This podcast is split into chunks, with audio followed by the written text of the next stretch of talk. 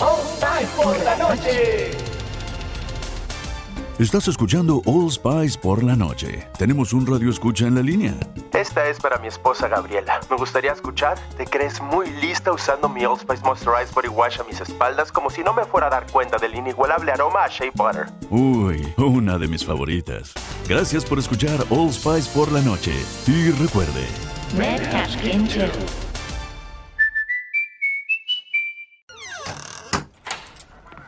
vaya, creo que es un hermoso día para hacer un hikikomori. Creo que iré por mi maruchita Naloxo.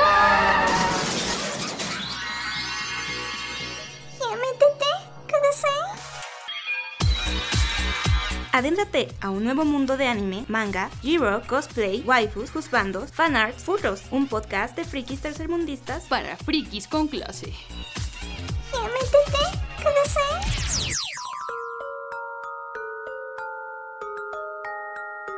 Pues bienvenidos compañeros frikis, nakamas, gente que no se baña a su podcast favorito, ya métete kudasai. Estoy con mis grandes, grandes amigas y además en presencia, ahora sí están en cuerpo y alma. Conmigo, eh, Lucia. Hola. Hola Lucia y también Mari Yoyos. Hola, aquí estoy. Una yoyo pose para el público. Mari, por favor. No, ya dije mi frase la vez pasada. Y les tenemos una sorpresa porque también tenemos una invitada especial.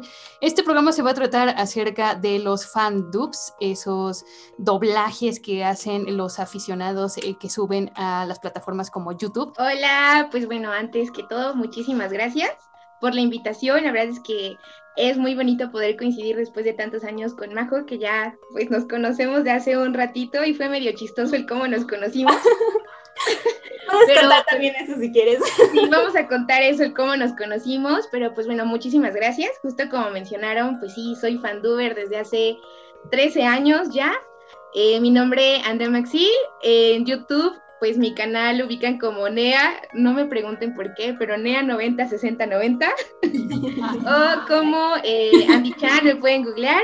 Y igual, pues si googlean por ahí, este, Rin Kagamine Latina o Andy Lloyd, pues voy a salir. Ahí voy a estar. Y eh, pues bueno, así una presentación como rápida, pues tengo 30 años ya, ya cumplí 30 años, este, lo que decía, ¿no? Ya tengo desde el 2008 haciendo pues este hobby, porque pues sí es, es un hobby, y pues muy feliz y muy emocionada porque la verdad es que estar empapada en este mundo, me doy cuenta que hay muchísimas personas que empezaron así como yo, empezando pues con como fan, ¿no? Decir como que, ay, me hubiese encantado ver esa canción quizás este doblada o un capítulo doblado y pues nosotros ponernos las pilas y decir, pues qué tal si nosotros lo hacemos solo por pura diversión y que los fans lo disfruten solo por pura diversión. Entonces, pues básicamente es lo que hacemos. Pues la verdad sí que es bastante, eh, bastante tiempo sobre todo. Y bueno, nos gustaría saber cómo es que, que te empezó a interesar esta, o, cómo fue que entraste a este mundo del, del fandom, cómo, cómo fue en ese 2008. Ok, pues bueno, yo siempre le agradezco a dos personas el iniciar en este hobby. La primera persona es Olinka Hidalgo, que de, ello, de hecho ella ya es actriz de doblaje, ya estudió, ya este, empezó con todo esto y pues ya hoy en día está participando en varias películas, en varias series, eh, cantando openings, ella pues ya es profesional completamente. Yo me inicié inspirada por ella y también por mi mamá. ¿Por qué por el Inca? Pues yo soy muy fanática de Saint Seiya, de hecho, pues aquí si alzo un poquito la compu van a ver que Ay, sí, sí. Tienes tu altar. súper fanática de Saint Seiya, súper, súper fanática. Y eh, un día, así explorando YouTube de la nada, ah, porque para esto pues me mudé de ciudad, entonces pues no tenía como amigos, no conocía la ciudad y dije, pues changos, ¿no? ¿Qué hago? Entonces me puse a googlear a ver como series, eh, mis series favoritas, porque siempre he sido como súper otaku friki. Y eh, ya fue que vi con una canción doblada al español que yo, siendo súper fan, sabía que pues no se había doblado en español, no había un doblaje oficial. Y pues ya vi la, vi la canción, la escuché el video, perdón, es la canción de Chick Yugi, el, eh, el opening de Saint Sellades, ¿no? E, el episodio del santuario. Entonces, pues de verdad que lo escuché y se me puso la piel chinita porque la letra era como perfecta, yo me sabía la letra en japonés así, perfecta, y dije, wow, o sea, realmente sí tiene mucho de ese significado, la voz, la entonación, la edición, o sea, de verdad yo juraba que eso era algo oficial. Y de hecho, pues yo estaba en un foro igual de Saint y eh, pues compartí el video, ¿no? Dije, wow, no sabíamos esto, pero ya empezaron a doblar oficialmente la saga de Hades, ¿no? Yo en mi, en mi tontera ingenuidad de pensar que eso era oficial. Y pues ya como que muchas personas ahí lo empezaron a comentar, dijeron, oye, pues está padrísimo, no teníamos idea de esto, de qué estudio de grabación es, o sea, en fin, muchísima polémica ahí de que pues sabíamos, pero pues estoy aquí el oficial. Y eh, ya en el canal de esta chica Olinka, la verdad es que me animé y le pregunté así como, le comenté, ¿no? Así como, wow, me encanta tu versión, de verdad ya la descargué por todos lados, ya me la aprendí. Y súper linda, súper linda, me respondió y me dijo, este, no, pues esto es un fandub. Y dije, ¿qué es eso? ¿Qué es un fandub? ¿Con qué onda, no? Y pues ya le pregunté qué es eso, ¿no? Yo pensando que no iba a responder porque en mi cabeza pues ya era una artista así súper reconocida. Y empecé a googlear su nombre y vi que salía pues en muchas más canciones, que hizo varios trabajos, eh, varias series que ya habían doblado enteras, un grupo de personas eh, lideradas por una personita que se llama, o sea, se llama Marian Bosu. Y yo decía como que, wow, esto es como, como súper, súper raro, ¿no? O sea, ¿por qué? ¿Cómo lo hacen? ¿Quiénes son? No, yo no sabía de, de estos doblajes oficiales. Y ya fue que poco a poquito preguntando me, me fueron explicando, ah, pues mira, un, un fandub, pues es algo que hacemos fans, ¿no? Nosotros no estudiamos doblaje, nos gusta, pero no estudiamos doblaje, eh, a nuestras posibilidades vamos haciendo esto, vamos aprendiendo sobre la marcha, vamos aprendiendo a editar, tomamos cursos de edición, pero solamente es para nosotros. Dije, wow, ya de ahí dije, yo lo quiero hacer y me puse a adaptar mi primera, mi primera adaptación de todo mi canal, que está así súper mal hecha, pero no la borro porque de verdad eh, es muy importante para mí. Es el opening de Fruits Basket, que este, me, me encanta, me encanta y la, la, adapté. Le puse como que todo el sentimiento, la canté súper rústicamente, o sea, no tenía micrófono, la canté súper mal sobre la pista, sin edición, pero la subí y al empezar a, ver que me decían, oye, puedo usar tu letra porque está como súper linda, eh, sí, tiene mucho que ver con la original, ya de ahí dije, quiero hacer esto siempre que me sienta mal, eh, quiero dedicarme a esto en algún momento. Y creo que fue, fue ahí. Le comenté a mi mamá y pues mi mamá súper linda. Al otro día me dijo, claro que sí, dale. Y me compró un micrófono y así fue como empecé desde hace 13 años. Órale. Sí, pues bastante, bastante tiempo y qué bueno, porque la verdad es que ese universo, ahora sí que es como un universo, porque hay muchísimas personas que se dedicaban a eso. Yo en realidad en la actualidad ya no veo mucho o de la misma manera que antes. Y muchos canales también se perdieron ya con el tiempo. Eh, pero bueno, así este, en tu experiencia de todos estos años de, cómo ha sido, eh, no sé, este, alguna experiencia que nos quieras contar al respecto. Pues sabes que ha habido de todo, ¿no? El fandom muchas veces es mucha polémica, muchas veces es algo que todo el mundo quería eh, hacer, quería realizar, a nosotros nos dicen como los fandubers viejitos, ¿no? Los fandubers de la vieja escuela. Yo soy como la segunda generación porque Olinka, Marianne son como la primera generación, ¿no? Pero aún así iniciaron muy temprano. O sea, cuando era la producción de YouTube, por ahí del... ¿Qué habrá sido? ¿2017? ¿2010? No, de hecho, eh, yo empecé en el 2008, pero ellas iniciaron como un añito antes o medio año antes, o sea, como por el 2007. Ajá, es que yo, yo recuerdo que esa, eh, bueno, e-, era esa época y ya había, es que ustedes tenían también un gran fandom, porque yo recuerdo que se comenzaron a doblar todos aquellos openings que fue de la temporada en que en el país ya no hubo anime. Entonces ya no veíamos ese doblaje, por ejemplo, la serie de Ranma tenía su opening y su ending doblado. Entonces como que quedó de esa nostalgia, los mismos fandubers empezaron a, a hacer el doblaje de openings y Eddings de, los animes de esa época, ¿no? Contemporáneos que como que queríamos ver algún día en español. Es correcto, sí. Ajá, y empezaron muy temprano porque tenían su gran, bueno, un gran fandom que la seguía, tenían, comenzaron a tener muchas suscripciones, muchas vis- vistas, e incluso lo recuerdo que si nos vemos así como de un trabajo de creador de contenido de fans, comenzaron muchísimo antes que ahorita son los youtubers. Por ejemplo, Ah, sí, por los youtubers ahorita ya tienen un título y para ser un youtuber de cabecera, los primeros comenzaron igual por esa época, como antes de 2010. Pero ustedes así ya tenían un camino así grandísimo marcado y son de las primeras generaciones. Ya hace poco volví a ver, a ver cu- cuáles son los nuevos fandubers. Y sí encuentro, obviamente ya son muchos más profesionales por la nueva tecnología, pero como que ya no encuentro el mismo feeling, ¿no? Porque ustedes le ponían letras, o sea, la traducían la letra y la adaptaban. Y recuerdo que ustedes se daban, se daban los créditos. Por ejemplo, yo conocía a otras fandubers porque decía, agarré la letra de aquí. Y así Sí, empezó como que una gran cadena.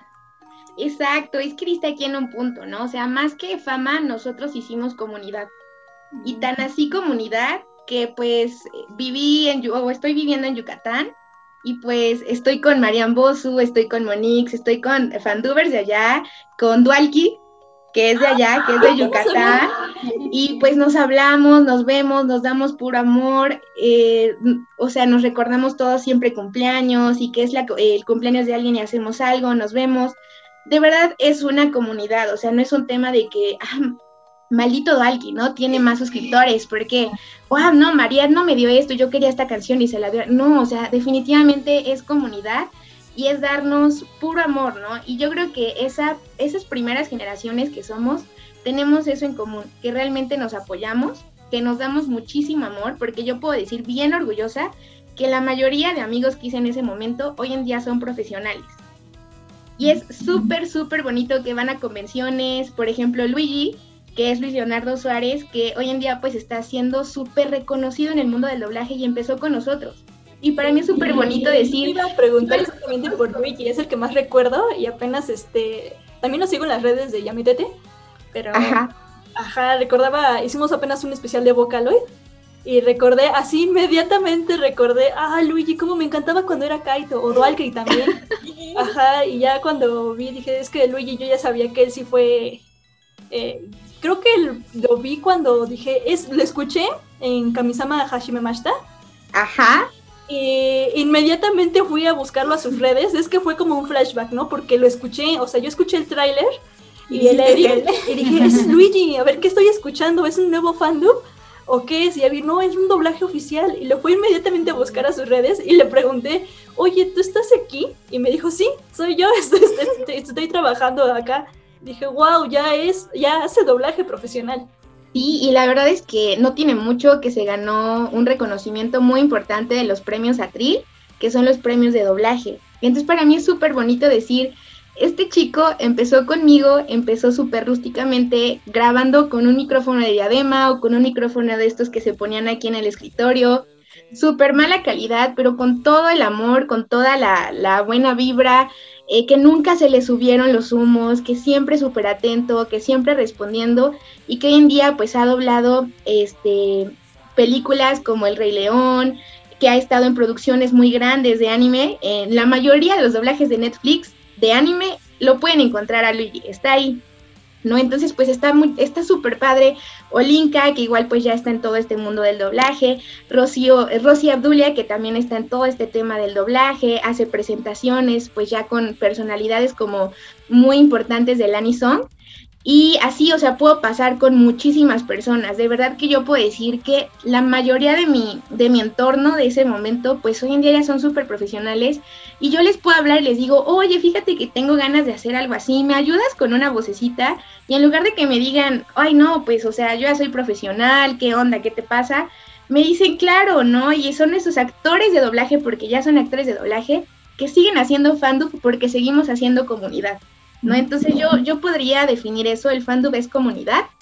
Eh, igual he tenido como muchos, muchas peleas, muchos roces con gente que hoy en día lo quiere hacer, pero está lucrando con ello, ¿no? Y es uno de los fines que nosotros siempre dejamos bien en claro en nuestra comunidad, en los foros que teníamos de Fandub MX, de Fandub Max, de que esto se hace por amor al arte, no vamos a cobrar ni un centavo y una vez que se empiece a doblar oficialmente, nosotros nos echamos para atrás y es como que empiezan los profesionales, ¿no? Esto es mientras llega lo profesional, incluso para hacer un poquito de presión para que lo doblaran. Cosa que pasó, porque sí pasó muchas ocasiones que nosotros metíamos presión por doblar y fue por eso que se doblaban ya oficialmente. Esto pasó con Subatsa Chronicles Resaver, que se hizo un tráiler, eh, nosotros lo hicimos un, un tráiler de, de Fandubers, eh, y al final, pues participó Cristina Hernández, al final participó Yamil, o sea, muchísimas personalidades que dijeron como que, wow, esta es la calidad de un fandub, o sea, realmente no le está pidiendo nada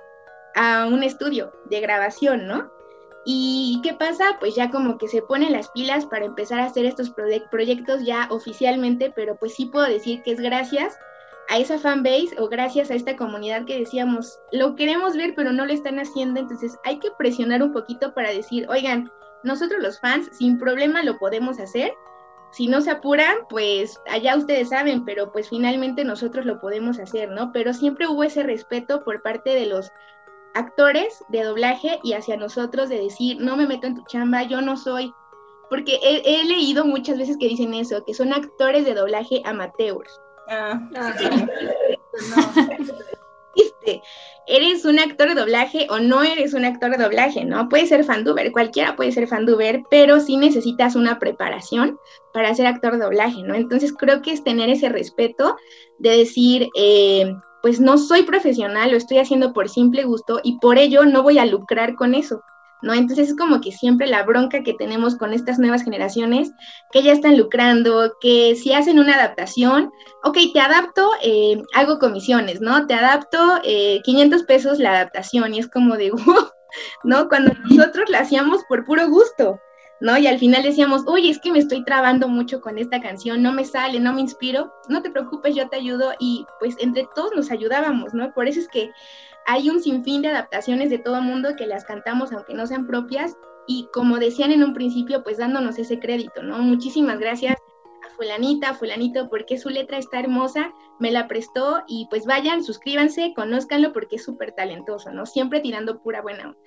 Sí. De esas polémicas recuerdo que a Dual Ah, Dieron su letra del, del Edding o el opening de Digimon, ¿no? Eso iba a decir yo justamente, sí, sí, sí. Ajá, y se armó la política, alguien, un fan, le dijo, oye, ¿tú estás doblando esto? No, ¿cómo voy a doblar yo para Cartoon Network, no? No, sí. no lo sé. Dijeron, es que es la misma letra. Y no le dieron los créditos. no, y no, eso recuerdo. O sea, el nivel, el nivel que llegaron como de profesional, que era una buena adaptación, se lo quitaron y ya lo usaron como, o sea, alguien se fusiló la letra y la usaron para un doblaje ya profesional, original, pero era de ellos, era de ustedes, eso lo recuerdo muy bien. Sí, de hecho es algo que cuando nos reunimos siempre platicamos, porque es algo muy gracioso cómo tú empiezas como fan a hacer algo y por más personitas te dicen, oye, ¿qué onda, no? Porque es tu letra, yo la acabo de escuchar. Y así pasó. Entonces, pues yo le preguntaba a Dualki o le preguntaba a toda la comunidad, ¿y qué se hace, no? ¿Qué hacemos en este momento donde pues están plagiando algo que salió de ti? Pero pues él fue como, eh, Dualki si algo tiene es que es bastante centrado, bastante inteligente, muy, muy maduro y decir, pues sí, pero finalmente pues yo no registro esto intelectualmente, ¿no? O sea, lo hago, pero pues es como el tema que, chin, ni modo, nosotros no tenemos protegidas estas letras.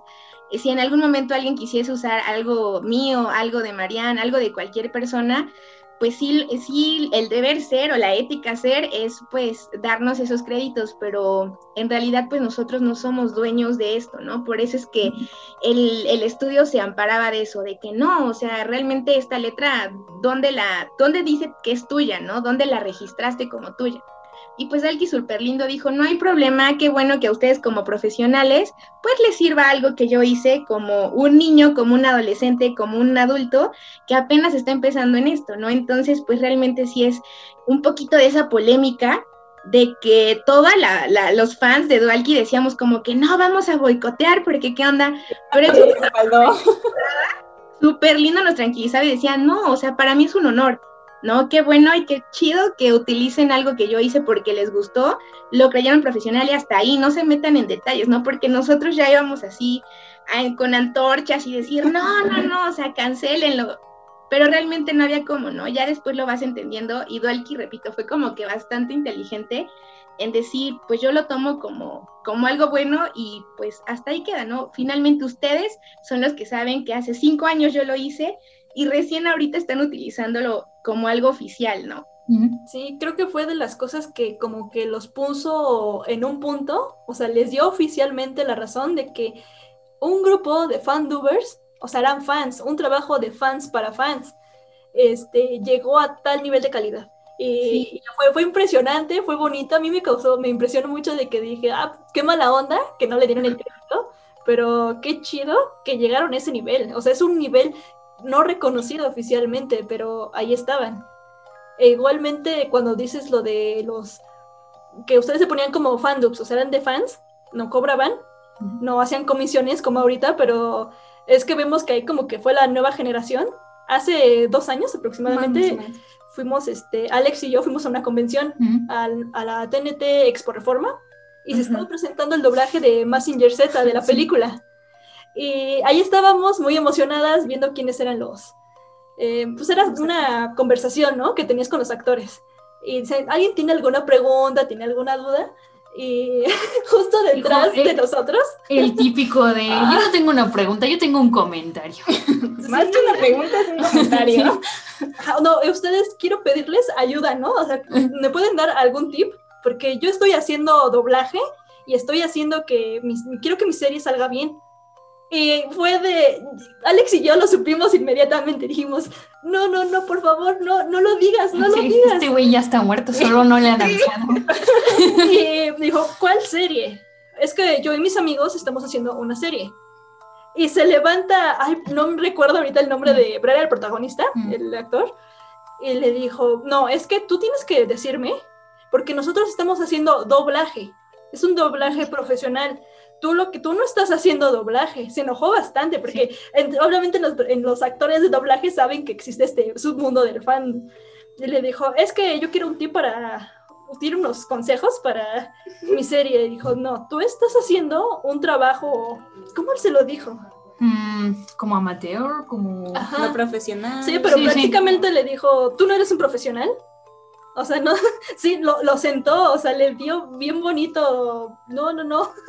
Nos dio penita ajena. Y lo peor es que ese tipo estaba justo detrás de nosotros. Y nosotros nada más nos hicimos chiquitas de, no, no, no, ya cállate, ya cállate. Porque sabemos cómo está esta pelea también entre el doblaje profesional y los que no. Y es que los fandubs de, ahorita mm, ya se, sí me he topado con varios que se creen profesionales y son muy, ay, es que ellos se buscan el hate solitos, o sea, todos los trolls y el hate que les llega es porque son así, o sea, se les sub, se suben a la nube y eso es lo que hacen, cobran porque ya es la nueva generación de YouTube. Que ya quieren ganar dinero por todo. Ajá, o sí, monetizan y quieren monetizar. Y es lo que también te iba a ser la siguiente pregunta. Si, nos, si volvíamos a recordar por esos tiempos del 2009, cuando todos pudieran hacer un buen de cosas en YouTube, con un tiempo limitado, pero no, nadie monetizaba. O sea, todo era gratis para ser gratis. Sí. Y de hecho, e, eso a mí me tocó YouTube como plataforma cuando hacían los rankings, o sea, tú subías tu video y te empezaban a llegar notificaciones de que, ah, estás en el número 20 mundial de ranking de vistas, ¿no? Y tú decías como que, wow, y eran galardones, ¿no? Entonces, eso para ti era cobrar, era como que soy el número 20 eh, a nivel mundial, ¿no? O el número 3 a nivel México. Y yo me acuerdo que ponía todas estas cosas y veías con quién competías, ¿no? Y era como que, ay, güey, estoy en el mismo ranking que Amandititita, ¿no? te emocionabas, te emocionabas un buen y decías, no manches, entonces eso era un pago para ti. Y también lo comentaba hace un tiempo con, pues mis amigas fandubers, que era mucho más difícil obtener suscriptores hace 12 años que hoy en día. Mm. De verdad que hace 12 años, si tú tenías 10 mil suscriptores, eran 10 mil suscriptores que se suscribían de manera completamente orgánica a tu canal. The I didn't realize you liked me that way deal. Because it's one thing to receive McDonald's, but an entirely other thing to know that they woke up early to face the world and bring you McDonald's breakfast still hot in the bag. Appreciate you.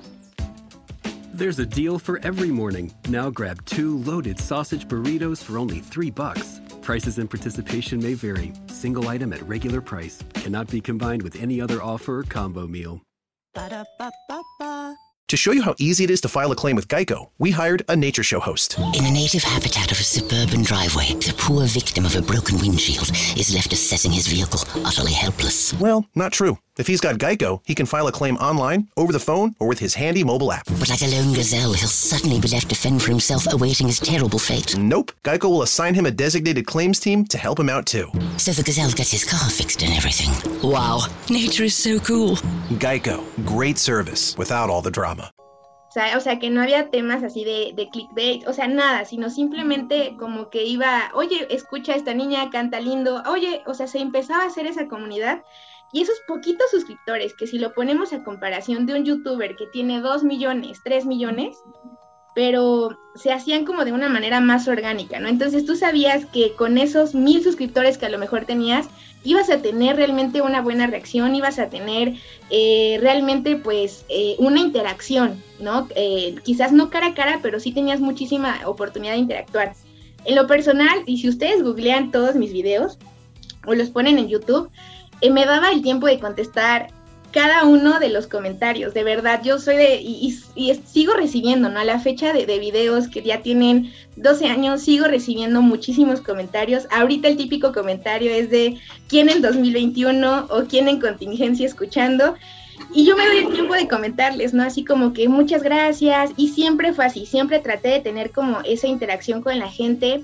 También yo me acordé mucho de cómo Link había sido conmigo, ¿no? Que yo pues toda noob, sin saber qué era esto, pues le preguntaba, oye, ¿qué es el fandom? ¿Cómo lo hago? Y me contestó, ¿no? Entonces pues yo con esa idea de cómo es Olinka tan, tan humilde de verdad, es tan sencilla, que me di esa tarea, ¿no? Si alguien me pregunta qué programa utilizo, cómo grabo, dame un tip, cómo bajo videos, me daba el tiempo de responder porque digo, bueno, finalmente es lo bonito de hacer esta comunidad.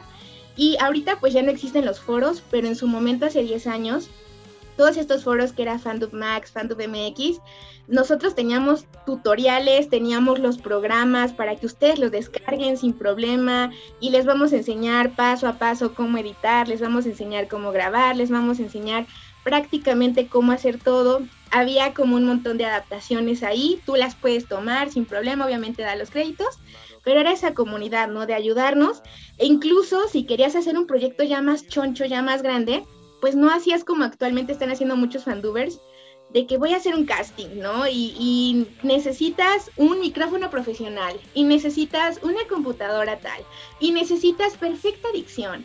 Y dices, dude, estás haciéndolo simplemente pues por divertirte, ¿no? Entonces, cuando hacíamos un proyecto choncho, simplemente era como, tengo estos personajes, elige y dale, ¿no? Y ya las personitas que tenían un poquito más de, eh, de experiencia, quizás tú grababas tus líneas y te ayudaba, ¿no? En muy buena onda de que, mira, aquí puedes hacerle así, aquí puedes hacerle así, y si necesitas llorar, pues hazlo como que así, te paso unos ejercicios, o sea, realmente era ayuda, ¿no? Porque yo veo últimamente en estos eh, grupos que se tienen de, de fandubers, pues nuevos, que están muy chiquitos, la verdad, tienen máximo 22 años, que sí te piden un casting que yo digo, válgame Dios, o sea, ni siquiera, eh, estoy segura que ni siquiera los actores de doblaje tienen que pasar por tanto filtro, ¿no? Entonces, pues realmente es tener ese amor por, por lo que se está haciendo, que es amor al arte.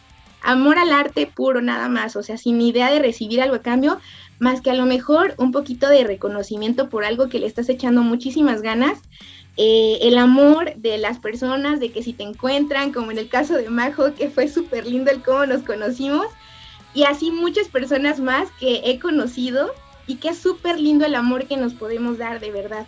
Y sé que si en algún momento, y me ha pasado, necesito algo, es como que escribo, chicos, esto, y sé que hay un montón de personas que dicen, yo te seguía cuando tenía 10 años, ¿no? Y ahorita ya tengo 23 y yo así de hoy.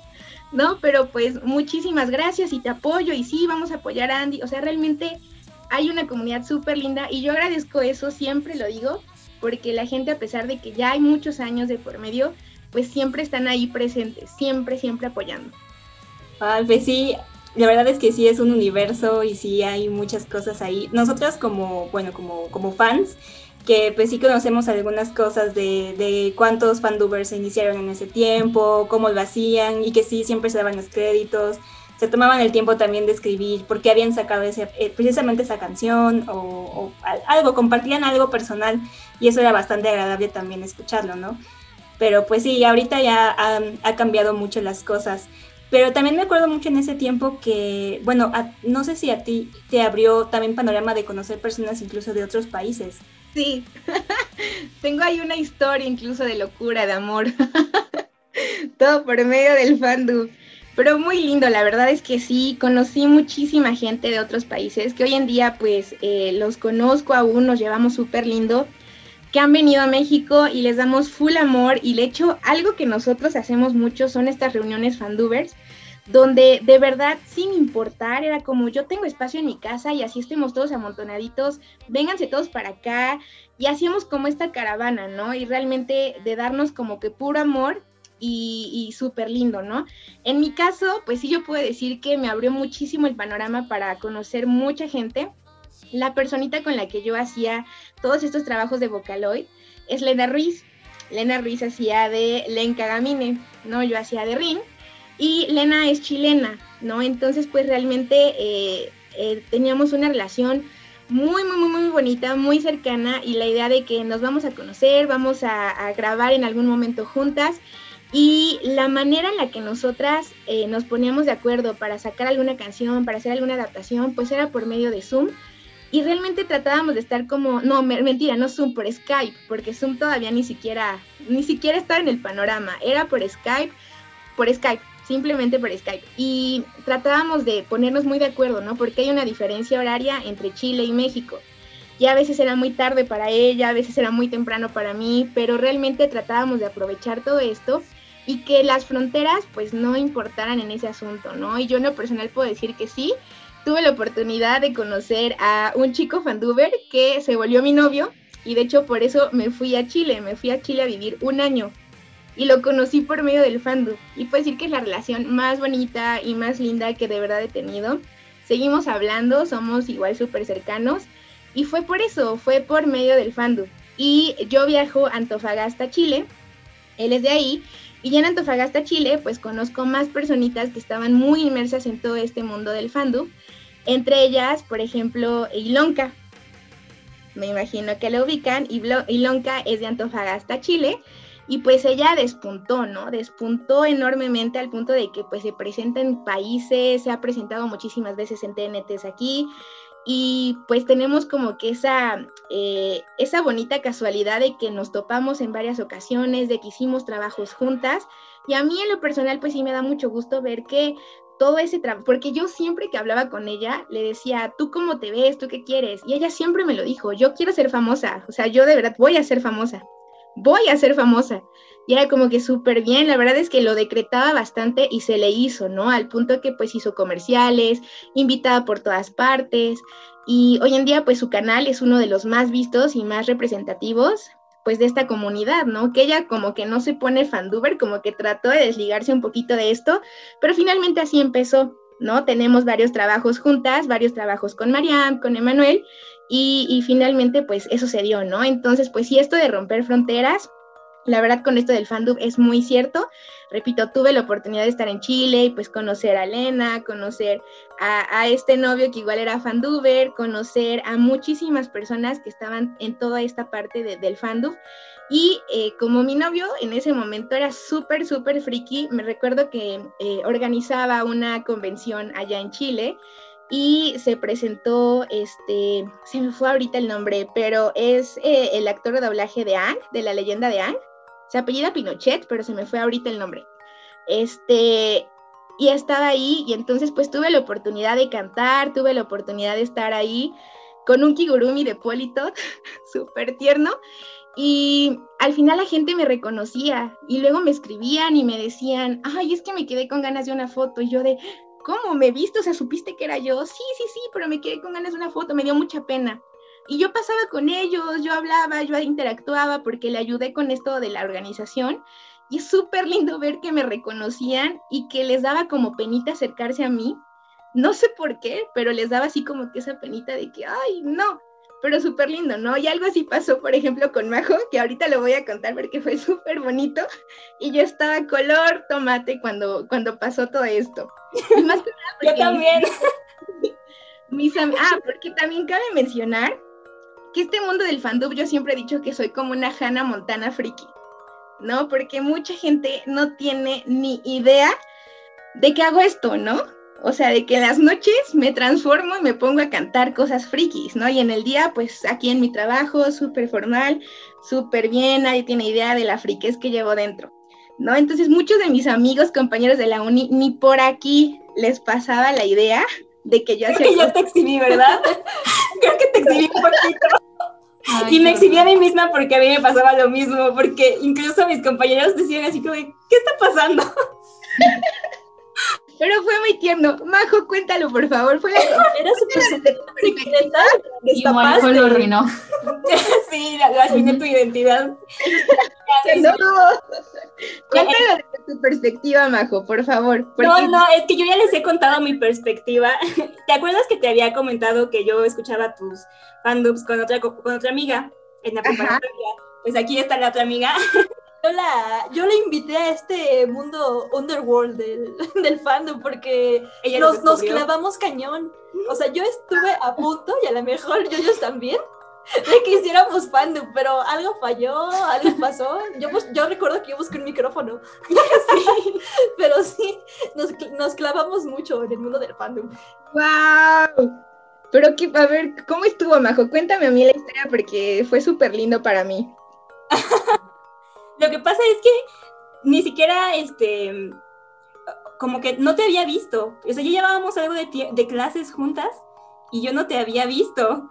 Simplemente era que, que, creo que una vez estaban pasando lista y todos estábamos en, en, equipos, porque además me acuerdo porque estábamos en equipos, y de repente dijeron tu nombre y tú contestaste. Yo dije, ¿con qué nombre dijeron? Y volteé a verte y dije, no, no es cierto. ¿Será que sí ya? Y de verdad así como que la emoción me ganó a decir, tengo que preguntarle, no puedo quedarme con la duda. Y, y así es, estábamos trabajando en equipos, me acuerdo. Y así de la nada me paré y te fui a preguntar. Y por eso mis compañeros se quedaron así como de, ¿qué estás haciendo? O sea, brincaste, oíste su sí, nombre. Sí, oí, oí, su nombre y dije, tengo que saber si es ella. Y yo todavía así, tengo que tocarla. Tengo que... y, todavía fui a... Todos tenemos una canción favorita que nos motiva o nos inspira. Usemos la magia de la música para volver a nuestro ritmo, que nos mueve a comer más saludable, que nos ayuda a mantener nuestro ritmo de vida y el de la presión, y a aprender los pasitos para dar respiración cardiopulmonar CPR. Empecemos los hábitos saludables, los que funcionan para nuestra vida. La American Heart Association está aquí para darnos la mano. Vuelve a tu ritmo. heart.org, diagonal ritmo así como que muy inocentemente diciendo, oye, tú tienes un canal en YouTube. Y, sí. Y sí, y digo, ay, es que yo soy tu fan. Y digo, te escucho desde la preparatoria con una amiga y no sé qué. Pero así, o sea, yo hablando súper rápido, diciéndole todo eso y así como de, bueno, ya me voy. y se fue. y me fui cogiendo otra vez a sentar así como de, oh, no puede ser, es ella. Y mis amigos así como de, ¿qué te pasa? ¿Qué te pasa? Y yo lo recuerdo igual, así que estaban tomando lista y pues todos estaban como que en su rollo, ¿no? Ya saben, esas clases en la uni donde cada quien está en su pex y ni se de nadie. Y estaba pasando lista, pero sí sentí como que una cabecita que volteó así como que súper rápido. y fue de, no, pues quién sabe, ¿no? Y ya de ahí como que me vuelve, sé que se volteaba y se volteaba. Y yo dije, no, pues no sé. Trata de hacer memoria de que quizás la conozco, ¿no? Pero yo así de, no, no la ubico, realmente no la ubico. Y pues ya estábamos así en bolita, en trabajo, haciendo trabajo. Y pues para esto los compañeros que me tocaron, pues igual muy buenos amigos, pero de esos amigos burlones. ¿Sabes? Que siempre tienes amigos burlones en la uni y que algo haces y de ahí se agarran. Pues bueno, de ahí me agarraron para toda la vida. Porque, este, pues sí, fue Majo súper tierna. Aparte que es la cosita más tierna, majo del mundo, así toda chiquita, toda petit, y fue como que toda bonita y acercándose. Y me dijo, oye, eh, ¿tú tienes un canal de YouTube? Y fue así de, ¿sí? Ah, ¿subes cosas de Vocaloid? Y dije, sí. ¿Y haces fandus? Sí. Y ya todos mis amigos así como que viéndome, de, viéndonos, ¿no? Así como de, ¿qué estás? ¿Qué onda? Me dijo, es que soy tu fan. Y me puse de verdad color roja. Y dije, ay, no sé qué decir. ¿Qué hago? Y solo se dio la media vuelta y me dijo, bueno, adiós. y ya de ahí mis amigos de, ¿qué está pasando? ¿Quién es ella? ¿Cómo que tu fan? ¿Qué haces? Y yo súper roja. Yo así de, no, este bueno, es que tengo un canal de YouTube y a veces, y pues de verdad me googlearon, o sea, buscaron, encontraron mi canal y ya de ahí. Yo escribiéndote y ahí me di cuenta. Arruinó tu vida social. de verdad. Ya de ahí me hacían burla completamente, me ponían Pikachu, me decían, no sé, un buen de cosas. Ay, yo nunca supe eso. Y sí, de ahí pues me lo decían, ¿no? Que, ah, que, que la Pikachu o que, este, que Sailor Moon, ¿no? Pues porque obviamente a, las personas que nos gusta esto, pues siempre es como que tratar de asimilarlo con ciertas cosas, ¿no? Entonces, pues a partir de ello, sí, empezaron a decir así, pero fue muy lindo. La verdad ha sido una de las cositas más lindas que me han pasado y súper chistoso porque Majo diciendo, me hace mucho que te escucho. Coincidimos en la misma universidad muchos años, nunca nos topamos, nunca nada y realmente pues se dio, ¿no? Y se dio de una forma como muy chusca, pero muy bonita y tierna a la vez. ¿Dirías que Marijo es tu seguidora más stalker o has tenido experiencias peores que Marijo, si se puede? No, una vez me pasó algo que de verdad, no, no, no. Hay gente que no me cree, pero ahorita no está mi mamá, pero cuando gusten, les traigo a mi mamá para que confirme mi historia, porque de verdad, de miedo había un chico que se obsesionó muchísimo con el tema de Vocaloid, pero cuando digo muchísimo, muchísimo, ¿no? Y pues se obsesionó muchísimo con el tema de los fandubs en español. Y me hablaba, me agregó por... Me, ah, yo soy como que en eso sí quizás me falta delimitar un poco porque pues si me agregan, agrego, si me hablan, hablo, o sea, como que no tengo mucho ese filtro, ¿no? Que ya me regañaron, sí tengo que hacerlo, pero pues incluso era más ingenuo hace 12 años, ¿no? Me agregaba cualquier persona y yo así súper linda contestando siempre. Y se acercó esta persona, me pidió eh, en ese momento mi MSN, y fue así de, ah, sí, dale, ¿no? Nos poníamos a platicar, empezamos a, a como que un poquito más cercanos. Y ya después me fui enterando que esta persona agregó a gente o amigas eh, mías de la prepa, porque él fue desde muy, desde que comencé casi. Agregó a mis amigas de, la prepa, agregó a mi mamá, empezó como a, que a tratar de, de, conocer un poquito más de mí. Les preguntaba a mis amigas, oye, ¿sabes dónde vive? Porque fíjate que le voy a mandar algo y no sé qué, ¿no? Y mis amigas también súper ingenuas diciendo, ah, sí, mira, aquí está su dirección. Yo por ese momento vivía en San Luis Potosí y este chico es de Ciudad de México. Lo vamos a ventanear, se llama Pablo. Hola Pablo.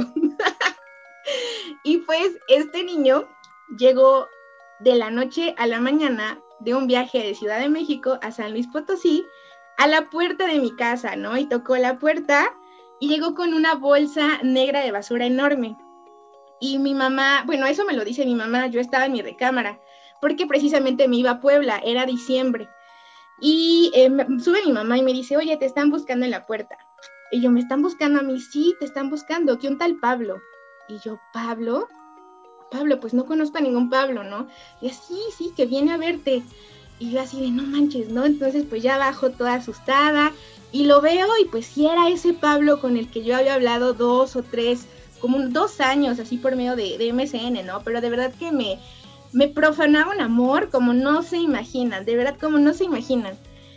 Y, ya de ahí, pues, eh, y lo hice pasar, ¿no? Y ya al momento de pasar, pues saca un regalo, saca dos regalos, saca tres regalos, sacó un buen de regalos para mi mamá, para mí, me hizo una rinca gamine así de peluche que la hizo, me hizo un libro, que de hecho bien hipócrita yo, ¿no? Le digo Stalker, pero me hizo este libro.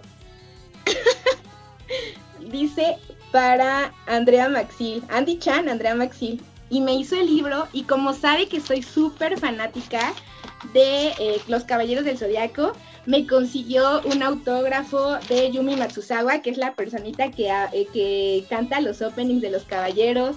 O sea, no, no, no, no, no. Y digo hipocresía porque ve, lo estoy. sí, ahí lo tienes todavía.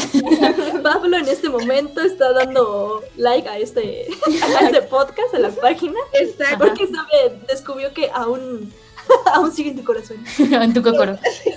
Y súper cañón, ¿no? Y yo le dije, oye, pero que para esto, pues él era más chico que yo, en ese momento tenía 17 años yo ya estaba más grande, tenía 20 y le dije 19, eh, 20, algo así. dije, oye, no manches, pero tus papás saben que estás aquí.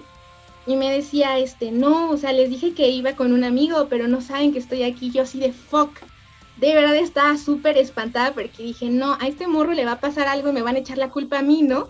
Secuestro de menores. Sí, y así de me llevan la fregada. Y pues ya platicando con mi mamá, yo, mira, es este niño, Pablo.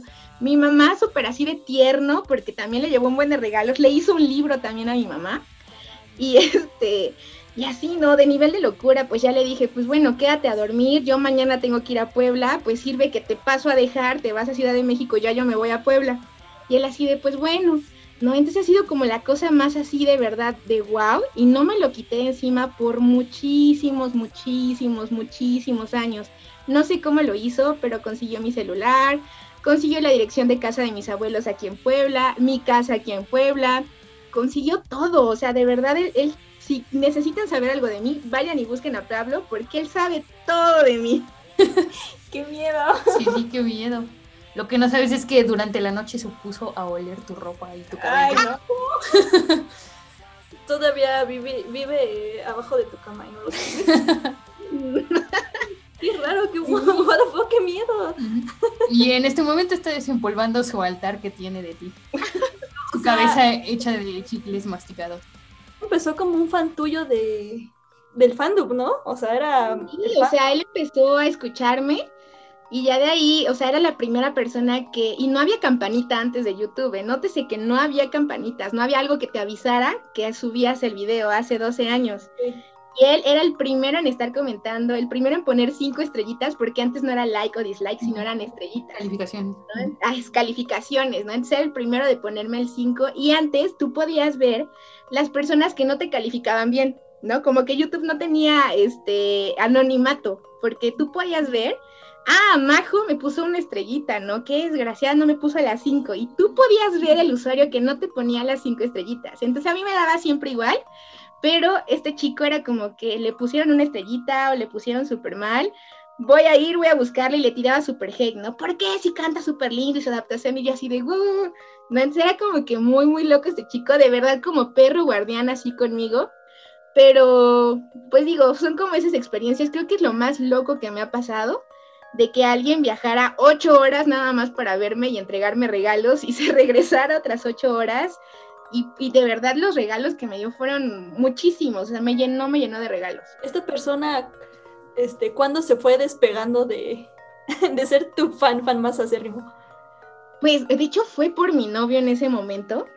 Tenía igual eh, mi novio en ese momento, Alan, que pues sí decía como que, ¿sabes qué? Necesitas poner como más límites porque pues si hay mucha gente que tú te pasas de buena ondis o quieres eh, ser cercana a la gente, pero va a haber gente que igual no lo ve así y tome confianza más allá, ¿no? Y me pasó muchas veces, la verdad es que sí tenía mucha razón. Lena también me, me regañaba mucho, Emanuel me regañaba muchísimo, porque yo decía así a todo, ¿no? Había gente que decía, ¿quieres cantar conmigo? Y yo así de, pues dale. ¿No? Y aunque nunca en su vida había cantado y no tenía buena calidad en el micrófono, pero a mí me daba igual y cantaba y me decían, es que cómo, no cantes con cualquier persona, o sea, pues tú le pones, no sé, y yo decía, no, da lo mismo, ¿no? Entonces, yo de hecho subí una carpeta en ForShare donde vienen, está toda mi, mi voz sin editar y tengo segundas voces, tengo armonías, y yo les digo, denle, ¿no? Ocúpenla, y por eso es que ahorita en YouTube hay muchísimos duetos que yo ni hice, pero bajaban mis, mis audios y pues lo editaban de tal manera que, que se escuchaba que cantaban conmigo, ¿no? Pero sí me faltó como mucho momento este, este filtro o separar un poquito estas cosas, porque así como Pablo, pues sí me pasaron varias situaciones donde la gente pues ya... Eh, abusaba un poquito de esa confianza que, que, yo les llegaba a dar, ¿no? Entonces fue como mi novio que le puso el alto a esta persona y dijo, a ver, ok, está súper padre que la sigas, está súper padre que seas el fan número uno, pero pues su vida personal es su vida personal y tú no estás en esa vida personal y la plataforma pues sin problema, ¿no? Pero sí separando eso. Sí, y ahora que nos dijiste que tienes ahí la carpeta, te vamos a editar para que digas, ya métanse allá, métete, Kudasai, soy su fan.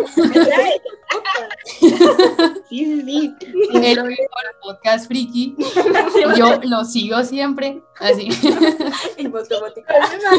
Sin problema. De hecho, iba a comentar eso, que gracias al fandub, la verdad es que se me abrieron las puertas para muchísimo. The I didn't realize you liked me that way deal. Because it's one thing to receive McDonald's, but an entirely other thing to know that they woke up early to face the world and bring you McDonald's breakfast still hot in the bag. Appreciate you. There's a deal for every morning. Now grab two loaded sausage burritos for only three bucks. Prices and participation may vary. Single item at regular price cannot be combined with any other offer or combo meal. Ba-da-ba-ba-ba. Geico asks, How would you love a chance to save some money on insurance? Of course you would. And when it comes to great rates on insurance, Geico can help. Like with insurance for your car, truck, motorcycle, boat, and RV. Even help with homeowners or renters coverage. Plus, add an easy to use mobile app, available 24 hour roadside assistance, and more, and Geico is an easy choice. Switch today and see all the ways you could save. It's easy. Simply go to geico.com or contact your local agent today. trabajos de este, de este tipo, ¿no? Yo estudié comunicación, sí, eh, con la idea de perfeccionar en todo esto de, la producción audiovisual, que era lo que me gustaba mucho a mí, pero ya metiéndome una vez ya en la, en la carrera, yo decía como que quiero dedicarme a la investigación, quiero dedicarme a la capacitación, como que a más cosas, ¿no? Como que me fui desviando un poquito de mi principal objetivo. Y chistosamente, pues hice varios castings acompañando a mis amigas que querían ser locutoras o mis amigas que querían hacer spots, ¿no? Y yo era la que, bueno, las acompaño. Y al final nos ponían a hacer a todas el casting y yo quedaba, ¿no? Yo quedaba para hacer como los spots y dije, chino, a lo mejor es como el universo, pero pues trabajé muchísimo tiempo así con, con la voz. De hecho, hice un spot para la Comisión Federal de Electricidad que pasó eh, mucho tiempo aquí en Puebla y creo que también en Ciudad de México. Eh, para la era como una campaña que decía, oiga, don Abu, ¿y usted ya pagó su recibo de la luz?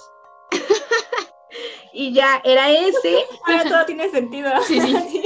Por razón, siempre tenía ganas de pagar mi recibo de la luz. Fue ese, hice varios spots para varias universidades, jingles también, como estos que se escuchan de farmacias del ahorro, te queremos bien, varios spots o jingles así de, de esta clase. Y, trabajos padrísimos, ¿no? Me dieron la oportunidad igual de tener eh, como titular un programa de radio en eh, la HR, 1090 AM, ahí, eh, aquí en Puebla, y me dieron mi programa, ¿no? Así como tenemos libre los domingos de 3 de la tarde a 5 de la tarde, es un programa que se llama Paparazzi, son chismes, pero pues está el, el, el lapso ahí si lo quieres utilizar, yo así de, pues dale, ¿no?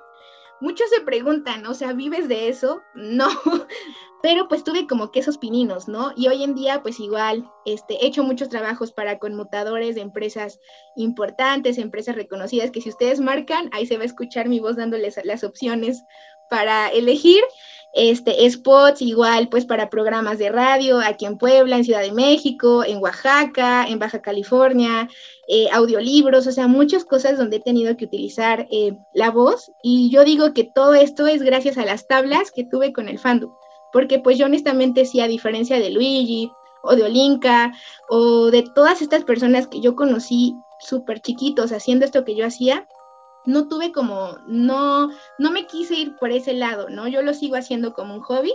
Y sí, ahorita como que ya, no sé si sea la, la crisis de los 30 años, pero ahorita ya me dan ganas como de decir, quiero meterme a algo, ¿no? Relacionado al doblaje.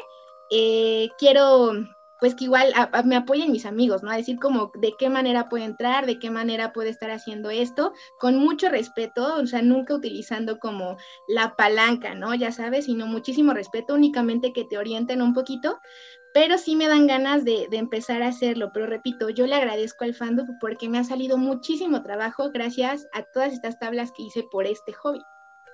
Ay, no, pues está este. Es, es muy impresionante como de un. de ser fan de Uber. Bueno, es que te da esta experiencia, ¿no? O sea, te da este manejo de voz que nadie lo tiene. Como te decía, otros, he escuchado otros fandubers y no, no suenan, o sea, a lo mejor tienen el, mejor micrófono, a lo mejor tienen la mejor edición de video, pero hay algo, un toquecito, porque no es algo que inicies del día a la mañana de, de ay, ya, quiero cantar. No, también te vas enseñando poquito, así poco a poco.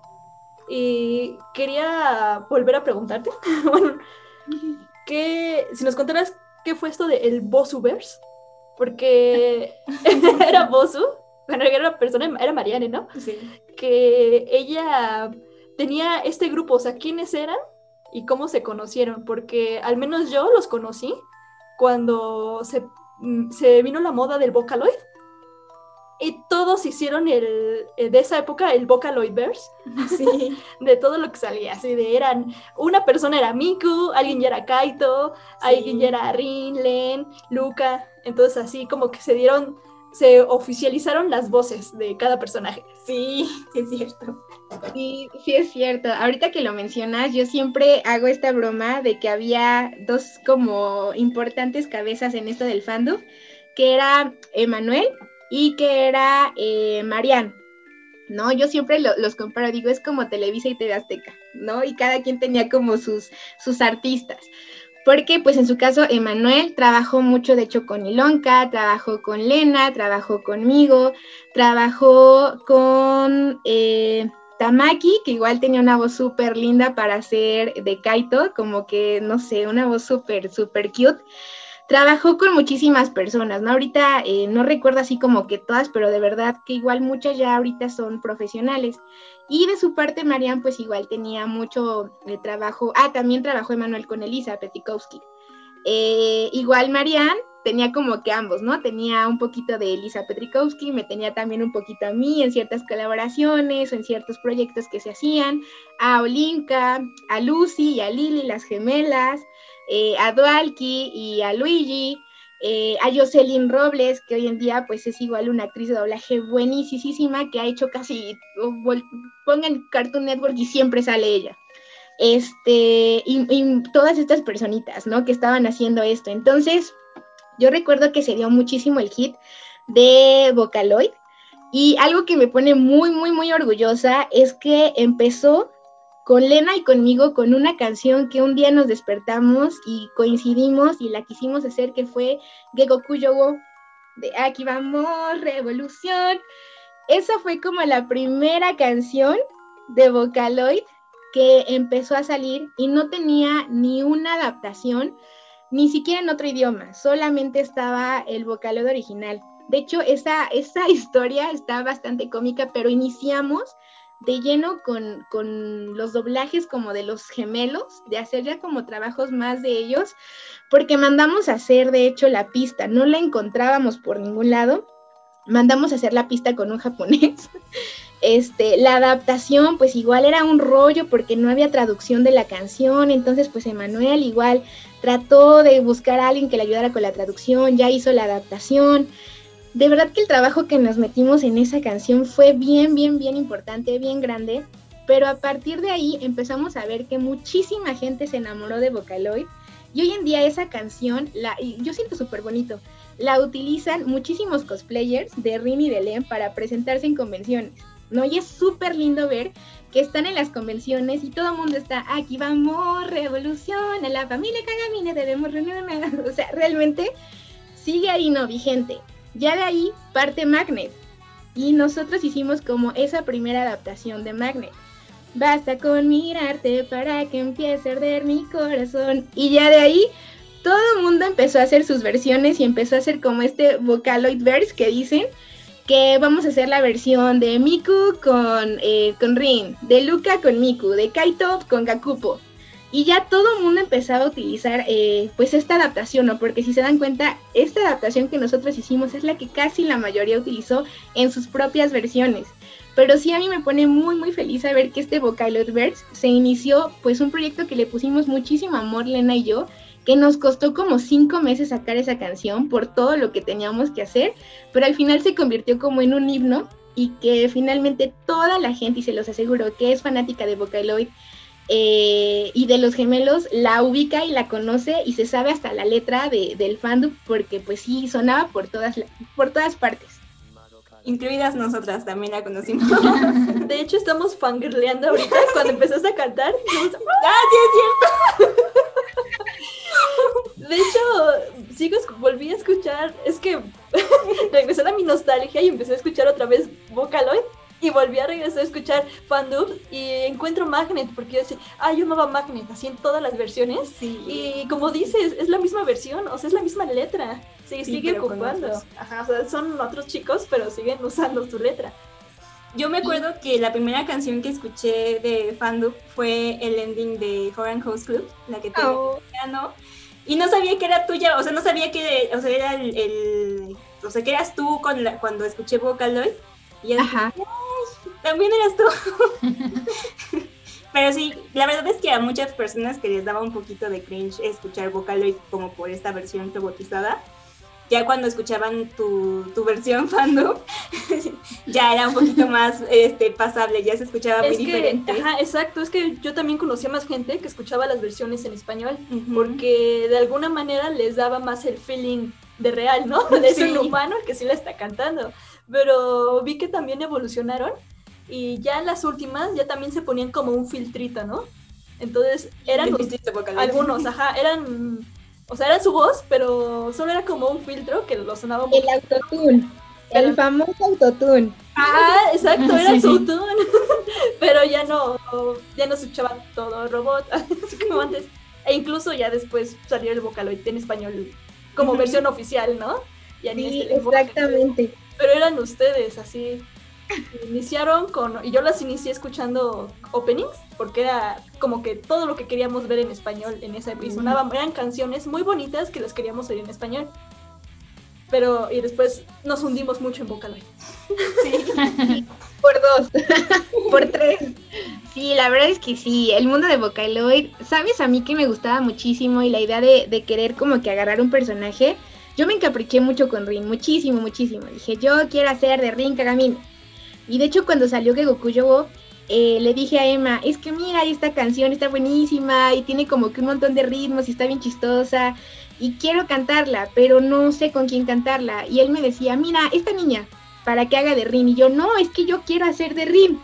Y él de, mira, pero pues este, es que no conozco una voz que eh, pues pueda tener una voz como masculina, niño, niña, o sea, no ubico a nadie, ¿no? Y buscábamos y buscábamos y tengo, eh, tengo mucha facilidad para fingir la voz, ¿no? Entonces, de hecho, yo cuando inicié en el fandom inicié con canciones súper bajas, súper graves. Y Lena, por el contrario, inició con canciones súper chillonas, o sea, súper, súper agudísimas, o sea, como que los, los eh, papeles eh, bien invertidos, ¿no? Y concedimos a Lena y al final le dije, oye Lena, o sea, yo la veía como que, wow, es súper guau esta niña. Hablé con ella y le dije, mira, tengo esta idea de hacer esta canción, me encanta, pero y me dijo, sí, no, yo quiero hacer de Len. Y dije, ya, amor. dije, de aquí somos, hay amor puro. Y pues nos pusimos como manos a la marcha, ¿no? Así que, ¿qué hacemos? Ok, pues hay instrumental, no, no hay, ¿cómo lo conseguimos? Lena consiguió un instrumental, lo mandó a hacer, les digo, con un, un japo, porque en ese momento pues no estaba la versión off vocal de la canción la traducción, Emma, ¿cómo le hacemos? No, pues denme chance, ¿no? Igual, así, amigos, no sé cómo le hizo, pero buscó la traducción, la encontró, porque en ese momento, pues traducir toda esa canción rapidísimo en japonés está súper complicado, ¿no? Hizo la adaptación y, realmente ahí nos dimos a la idea porque nos preguntó Emma, ¿quieren que les meta filtrito de robot? Y nosotros, ¿cuál es ese filtrito de robot? ¿No? Pues se llama autotune y más que que se escuche como robot, es un afinador de voz. O sea, te ayuda a alcanzar los agudos. Y dijimos, no, no, o sea, como que mejor así para hacerlo más humano, ¿no? Y fue algo que se nos aplaudió muchísimo porque no utilizamos eh, sí en algunos, pero en su mayoría nunca utilizamos como este afinador o nunca utilizamos autotune, ¿no? Siempre fue, tratamos de hacerlo como muy humano, muy real y que se viera más bien que realmente estábamos como en la misma onda y que y nos tardamos montones ensayando, de verdad. Era como hacer las armonías en Magnet, pues igual fue súper complicado porque pues ninguna estudia música, ¿no? Yo lo que, lo que canto pues realmente es porque pues la poca experiencia que tengo, pero así como que hacer segundas voces como una Lucy y una Lily, que ellas son una maravilla en el tema de las armonías, nosotras pues no, ¿no? Ninguna estudiaba música, ninguna tenía un, oído tan desarrollado. Y ahí es donde la tecnología nos ayudaba porque pues nos iban, eh, Emma iba mostrándonos la manera de que mira, en el Audition tú bajas este plugin y aquí te va diciendo las armonías o las segundas voces y ya como que ahí empezamos a agarrar un poquito más de experiencia al punto en el que ya no necesitábamos el programa porque ya sabíamos cómo hacer nuestras propias segundas o terceras voces o armonías, ¿no? Entonces pues todo fue una parte de aprendizaje de, de, nosotras, pero sí recuerdo muchísimo y que incluso se siguen viendo muchísimo esas versiones que es de Gokuyowo que en mi caso es Magnet, que no sé por qué la aman tanto, que a mí me da un montón de pena porque no, los agudos, no, no sé, no sé, pero Magnet es súper escuchada. Juvenil, que igual eh, se está escuchando muchísimo y es de las que más tengo vistas en mi canal. Just Be Friends, que igual es de las que más vistas tengo en mi canal y Magnet, que esas ya pasaron los dos millones de vistas en el canal. Entonces, pues sí, sí está como súper padre que tanta gente siga recordándonos por esa idea que tuvimos de humanizar a Vocaloid, ¿no? Como justo lo mencionaron. Sí, pues es que sí, estamos recordando Perdón, se cohiben, perdón. Oye, ahorita me acabo de... Bueno, recordé que hace tiempo, pero es que yo, yo en esa época ya me, me despegué un poquito de internet pero yo recuerdo que creo que hicieron como que, no una convención, pero hicieron una reunión, ¿no? De fandubers. O sea, eso, y, fue en Yucatán, me parece, ¿o dónde era? No, hicimos, bueno, no, sé si es a lo mismo que estamos así hablando, pero hace dos años se me ocurrió hacer un grupo de WhatsApp con todos los fandubers de la vieja escuela. Lucy, Lily, Jocelyn, Elisa, Dualki, Luigi, eh, Marianne, todos, todos los de la vieja escuela. Y les propuse, oigan, la verdad es que qué onda, ya la mayoría, ya cumplimos 10 años en esto, si no es que más. Ya la mayoría pasamos de los 30 años. ¿Cómo ven si nos reunimos y hacemos algo pues para recordar un poquito todo esto, ¿no? Porque en lo personal me siguen llegando mensajes, ya no estoy tan activa como me gustaría estar, porque pues antes cada semana subía un video y ahorita creo que cada año lo hago. Entonces, pues sí, ¿cómo ven si hacemos este, algo, no? Y la verdad es que fue súper hermoso ver que todos dijeron, va. Nos empezamos a mover entre los contactos de Olinka, conseguimos que nos dieran un espacio de dos horas por dos días en la TNT hace dos años. Y estuvo padrísimo porque pues ya se imaginarán que nos juntamos pues todo el séquito de, de Marianne, eh, de los fandubers viejitos. Hubo algunos que no se pudieron presentar, pero nos mandaron videos realmente para saludar a toda la gente. Yo honestamente no me lo esperaba, pero la asistencia que hubo, de verdad se me puso la piel chinita porque hubo montones de gente que nos fueron a ver. De hecho, nos hicimos hasta nuestra playerita, eh, ensayamos.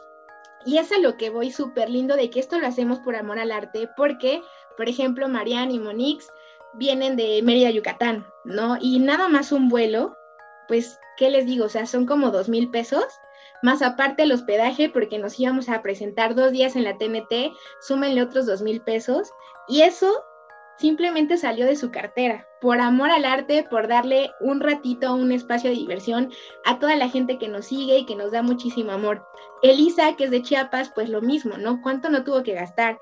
Las gemelas, que son de Baja California, eh, o sea, pues igual, ¿no? De verdad, Pamela, que es Estados Unidos, o sea, realmente fue muchísimo, muchísimo dinero que se invirtió y nosotros no recibimos ni un pesito. De verdad, todo lo hicimos por amor al arte. Ni siquiera nos dijeron, bueno, les invitamos la comida. No, para nada. O sea, nosotros nos íbamos con la idea de presentarnos, de dar puro amor.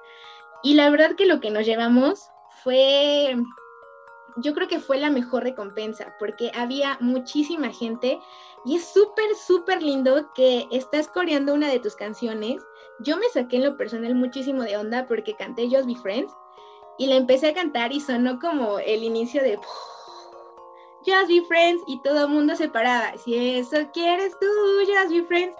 Y a mí de verdad se me puso la piel chinita porque todo mundo, aunque es una canción súper rápida, se la sabía perfectamente y la cantaban conmigo.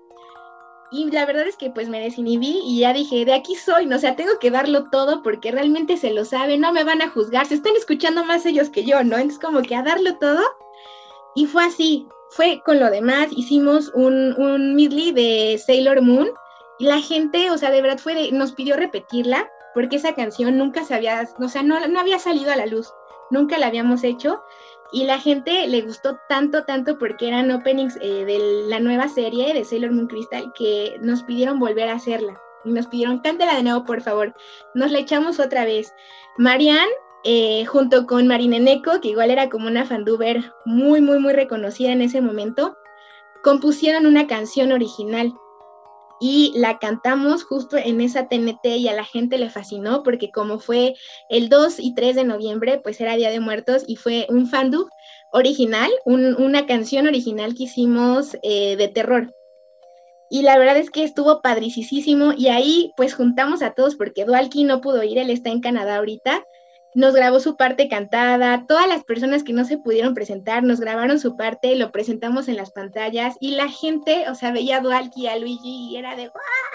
O sea, se emocionaba muchísimo. Y de verdad que aquí voy con esto, que es puro amor al arte, porque también hubo mucha gente de estas nuevas generaciones que decían, ay, pero cantan horrible. Me hubieran invitado a mí, hubieran invitado a fulanito, hubieran invitado a fulanita. Y no saben el hate que nos tiraba la propia comunidad. ¿No? Y al final era como un tipo, no nos están pagando nada, de verdad que esto lo estamos haciendo como una reunión, la estamos pasando súper chido, la estamos pasando súper padre, no queremos recibir nada a cambio, únicamente pues es estar un rato con ellos y al bajar del escenario, un montón de regalos, un montón de abrazos, un montón de besos, un montón de reconocimientos, nos daban pósters para que los firmáramos y de verdad nos sentíamos como, o sea, en un sueño. Fue algo súper lindo y habíamos planeado hacer una segunda reunión ya en Mérida, Yucatán, pero por tema de la contingencia, pues valió. Pero seguimos haciendo eso, estamos checando la manera de reunirnos y de hecho traer pues gente ya internacional, ya no nada más nosotros. Y sí, pues hacer como que una pequeña gira para todas esas preguntas, porque sí puedo decir que el, el concierto Fanduber Rewind sí fue todo un éxito. Wow, eso, ese, bueno, ustedes en la TNT, no, yo lo supe por Yoyos. Yo me enteré muy tarde, pero Yoyos lloraba de que no pudo ir. Sí, porque yo me acuerdo que publicaste, incluso subiste los videos unos días después. Yo ya había planeado ir y no pude, no pude llamarla porque yo estaba viviendo aquí en el Estado de México en ese tiempo. Y dije, no, ahora sí voy porque además van a estar todos y así, pero pues al final no pude ir. Yo estaba de, no, bueno, tengo los videos. Pero sabía que estuvo muy padre. La verdad, sí, este, viendo los, los, los videos que subiste, sí, sí se vio bastante gente, bastante participación. no nos esperábamos, de verdad. Yo no me lo esperaba, no me esperaba tanta gente. Y estuvo muy padre, la verdad es que no puedo decir nada, fue la mejor experiencia que he vivido porque ya me habían invitado a cantar anteriormente a convenciones, pero créanme que no es lo mismo hacerlo tú solo que saber que tienes todo tu respaldo, ¿no? Y eso pasaba porque si a una se le olvidaba era como de, yo, yo lo canto, no te preocupes, o sea, realmente no buscábamos protagonismo, sino que la otra o la que estaba cantando en su momento, pues brillara, ¿no? Y vuelvo a lo mismo, eso es lo bonito de la comunidad, no decir, quítate, ese es mi protagonismo, o quítate, yo voy a, resaltar más, no, fue ayudarnos. Terminamos el, primer concierto el 2 de noviembre, regresamos a la casa donde nos hospedamos todos, porque todos nos hospedamos en el mismo lugar, y dijimos, ok, vamos a, Marian, porque como buena voz su latigadora nos dijo, ok, les voy a decir en qué se equivocaron, qué estuvo mal y qué tienen que mejorar y vamos a ensayar. Y ella era la que estaba ahí como directora diciéndonos, tú aquí, tú acá, tú muévete más, tú pégate más el micrófono. Y realmente fue ayudarnos, ¿no? Y entre nosotras como que, ah, mires así, nos apoyamos muchísimo, de verdad, qué puro amor en el sentido de, de repito, no, no tener protagonismo, sino éramos uno mismo y si nos salía bien a todos, pues nos salía bien a todos y si nos quedaba de la patada, pues era para todos, ¿no? Ninguno iba a salir ni bien librado ni mal librado de ahí. Pues es lo bonito de eso. Ay, qué bonito. sí, la verdad es que desde hace, bueno, desde que empezamos a, escucharlos a, ustedes, es que sí se nota la diferencia de la comunidad que era en ese tiempo y pues como ya, como te digo, muchos canales se han perdido, igual pues muchos proyectos se han quedado así porque pues ya vida adulta no se puede hacer lo mismo que se hacía antes, pero pues ahí queda también todo eso, todo eso que hicieron, todos esos proyectos que la verdad son muy, muy buenos. Pero yo creo aparte que los, o sea, a lo mejor tienen un fandom que no saben qué es su fandom, porque si se pusieron a corear las canciones, es que son tan populares sus versiones que yo creo que la han escuchado en algún momento. O sea, no saben qué es Andy, no saben qué es Elisa, no saben, no conocen a esas personas, pero han escuchado esa canción en algún otro video, porque pues hay hartos refritos en YouTube, ¿no? O sea, desde gente que la vuelve a cantar o desde que solo usan su canción para un video. por la noche. Estás escuchando All Spice por la noche. Tenemos un radio escucha en la línea. Esta es para mi esposa Gabriela. Me gustaría escuchar. ¿Te crees muy lista usando mi All Spice Moisturized Body Wash a mis espaldas como si no me fuera a dar cuenta del inigualable aroma a Shea Butter? Uy, una de mis favoritas. Gracias por escuchar All Spice por la noche. Y recuerde. Red Cashkin I haven't really woken up. Oh, until I've had my McDonald's breakfast deal. And I know this is true because before breakfast, I put my phone in the refrigerator and couldn't find the keys that were already in my hand. Nothing gets the morning going like the first sip of an iced coffee. Get any size and any flavor for 99 cents until 11 a.m. Price and participation may vary. Ba-da-ba-ba-ba. McDonald's, I'm loving it.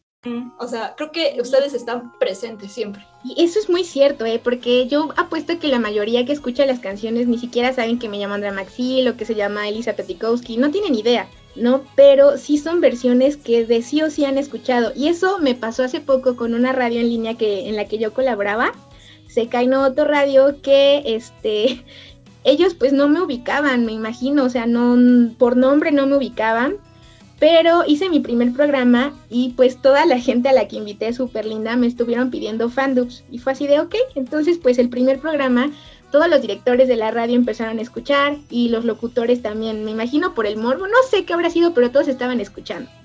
Y puse como varias versiones y me decían, ¿cómo que eres tú la que canta eso? Pero si yo pongo tus canciones en mi programa y es de, sí, sí soy yo. Y es de, no, pero eh, no, no eres tú. yo, sí, sí soy yo, sí reconozco mi voz, sí, sí soy yo. Y era de, que no se la creían, ¿no? Así de, pero yo no, no tengo idea de que se trataba de ti o no sabía que lo cantaba tal persona, pero me la sé de memoria, ¿no? Y así me ha pasado en muchas ocasiones, justo como dices tú, que las versiones, por una u otra cosa, pues se popularizaron, las versiones, eh, a mí en lo personal lo que siento que me ayudó muchísimo fue que tuvimos una interacción, o se acercaron directamente conmigo un grupo de cosplayers muy famosas en su momento que fueron las Supamame. No sé si las ubican, pero fueron las Supamame Team. Ellas tuvieron un acercamiento conmigo porque les digo que me decían a mí que yo de las dos, de Elena y yo, yo era la más buena onda, ¿no? Elena como que le hablaban así de, ay, podemos usar tu canción, nunca contestaba, ¿no? Pero aquí Andy pues siempre decía, sí, úsala, sí, esto, sí, lo otro, sí, o sea, yo les facilitaba todo. Y se acerca una niña llamada Akia conmigo y me dice, oye, pues fíjate que tenemos una convención en Monterrey y nos queremos disfrazar o nos queremos cosplayar de los gemelos Kagamine.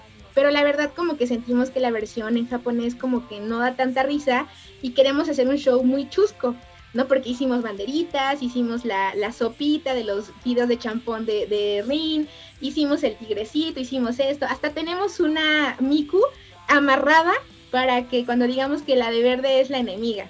Y dije, wow, súper padre, adelante, no úsalo. Incluso me dijeron, oye, pero habrá manera de que es que no sabemos editar, habrá manera de que nos puedas ayudar a cortar la versión para que sea de un minuto porque es lo que nos dejan y fue así de sí, dale, sin problema. Ya tiene la versión y se presentan en la convención y se hizo como que un, un boom. ¿No? De ahí fue como que, wow, la supa mame. De ahí se vuelven a, poner en contacto conmigo y me dijeron, ganamos el primer lugar, muchísimas gracias, estuvo padrísimo. ¿Qué tal si nosotros hacemos videos live action y utilizamos sus canciones? Y yo dije, va, pues está padricísimo, le podemos hacer así sin problema.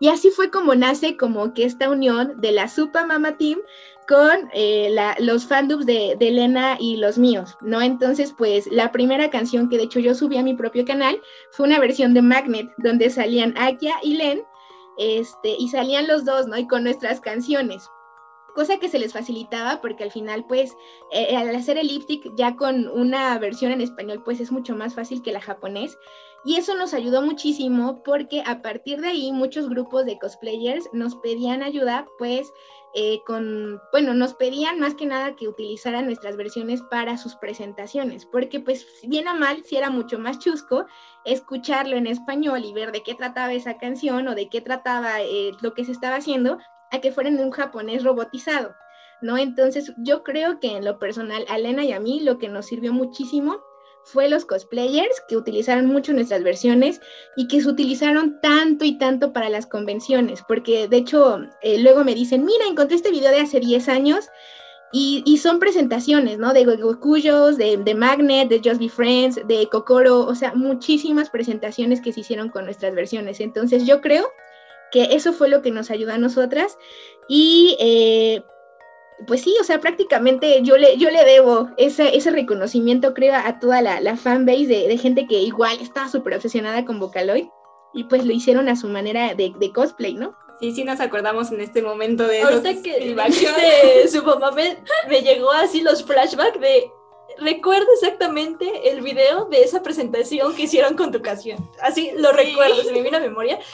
Y de hecho, antes de este video le estaba platicando a, a Yoyos, le dije, oye, pero habían unos chicos que hacían cosplay y hacían sus videos, pero no recordábamos bien y ahorita ya nos llegó así. Y dije, sí, recordamos que hacían Magnet, y ellos, lo, ellos hacían, los, eh, hacían videoclips musicales con tus canciones. Eran ellos, y... Ahora todo tiene sentido. Ajá, eran los gemelos Kagamine, o sea, no, no lo recordaba, eran esas dos chicas del norte. Sí, sí, porque son súper regias ellas, súper, súper regias. Y al final pues fue eso, ¿no? Como que hacer comunidad, incluso pues abrir un poquito, expandir más. Y, y súper lindo, ¿no? La verdad es que yo siempre he creído que su trabajo fue súper bonito, que eran súper dedicadas. Por eso es que siempre sus en, las presentaciones en las convenciones siempre ganaban el primer lugar, ¿no? Porque ganaron primer lugar con Kekokuyo y ganaron el primer lugar con eh, La Princesa del Mal. Y esa igual fue con mi versión. Entonces, pues hizo, hizo su vestidito así como de y la verdad es que le quedó hermoso, le quedó hermoso y eh, de hecho ella me pidió hacer una versión especial para esa presentación porque no es la misma letra, fue una versión como muy especial y tuve que hablar, incluso tuve diálogos para que ella este, lo pudiese actuar, ¿no? Como Ring. Y de eso, a, a eso me refiero, ¿no? Ella no me dijo, oye, pues fíjate que cuánto me cobras por hacer esto, ¿no? No, simplemente, mira, tenemos esta idea, ¿nos ayudas? Dale, sin problema, ¿no? Y esa es ayuda que nosotros nos, vamos dando entre unos a otros, que repito, ¿no? Ahorita, pues varios actores de doblaje, que ya amigos que empezaron siendo fandubers, pues tú les dices, oye, fíjate que tengo ganas de hacer esto, dale, ¿no? Y sin problema te lo graban, ya sin necesidad de decirte, híjole, pues es que soy profesional, ¿no? Esto te va a costar o esto así, no, para nada, o sea, no nos malviajamos, y es en el sentido de la supamame, que pues ahí empezamos a subir un poquito pues ambos canales, ¿no? O ambas partes del fandom y del cosplay, porque igual ellas hicieron, o sea, rompieron el mundo de YouTube, se hicieron súper famosas y, realmente era por la calidad que, que manejaban, ¿no? Y la pasión que le metían a sus cosas, porque empezaron de no saber editar nada y decirme, edítamelo tú, porfis, a realmente volverse unas expertas en la edición, ¿no? Y, y en las tomas y en los encuadres, y la verdad perfecto, ¿no? Yo me acuerdo muchísimo de sus videos y es bien bonito encontrarlos eh, nuevamente con nuestras canciones y decir, wow, ¿no? Hace 10 años que hacíamos esto. Sí, pues qué nostalgia de, es que hace tiempo. Aquí metiste el... Por eso es que yo le, yo le llamo el fandom underground de los frikis.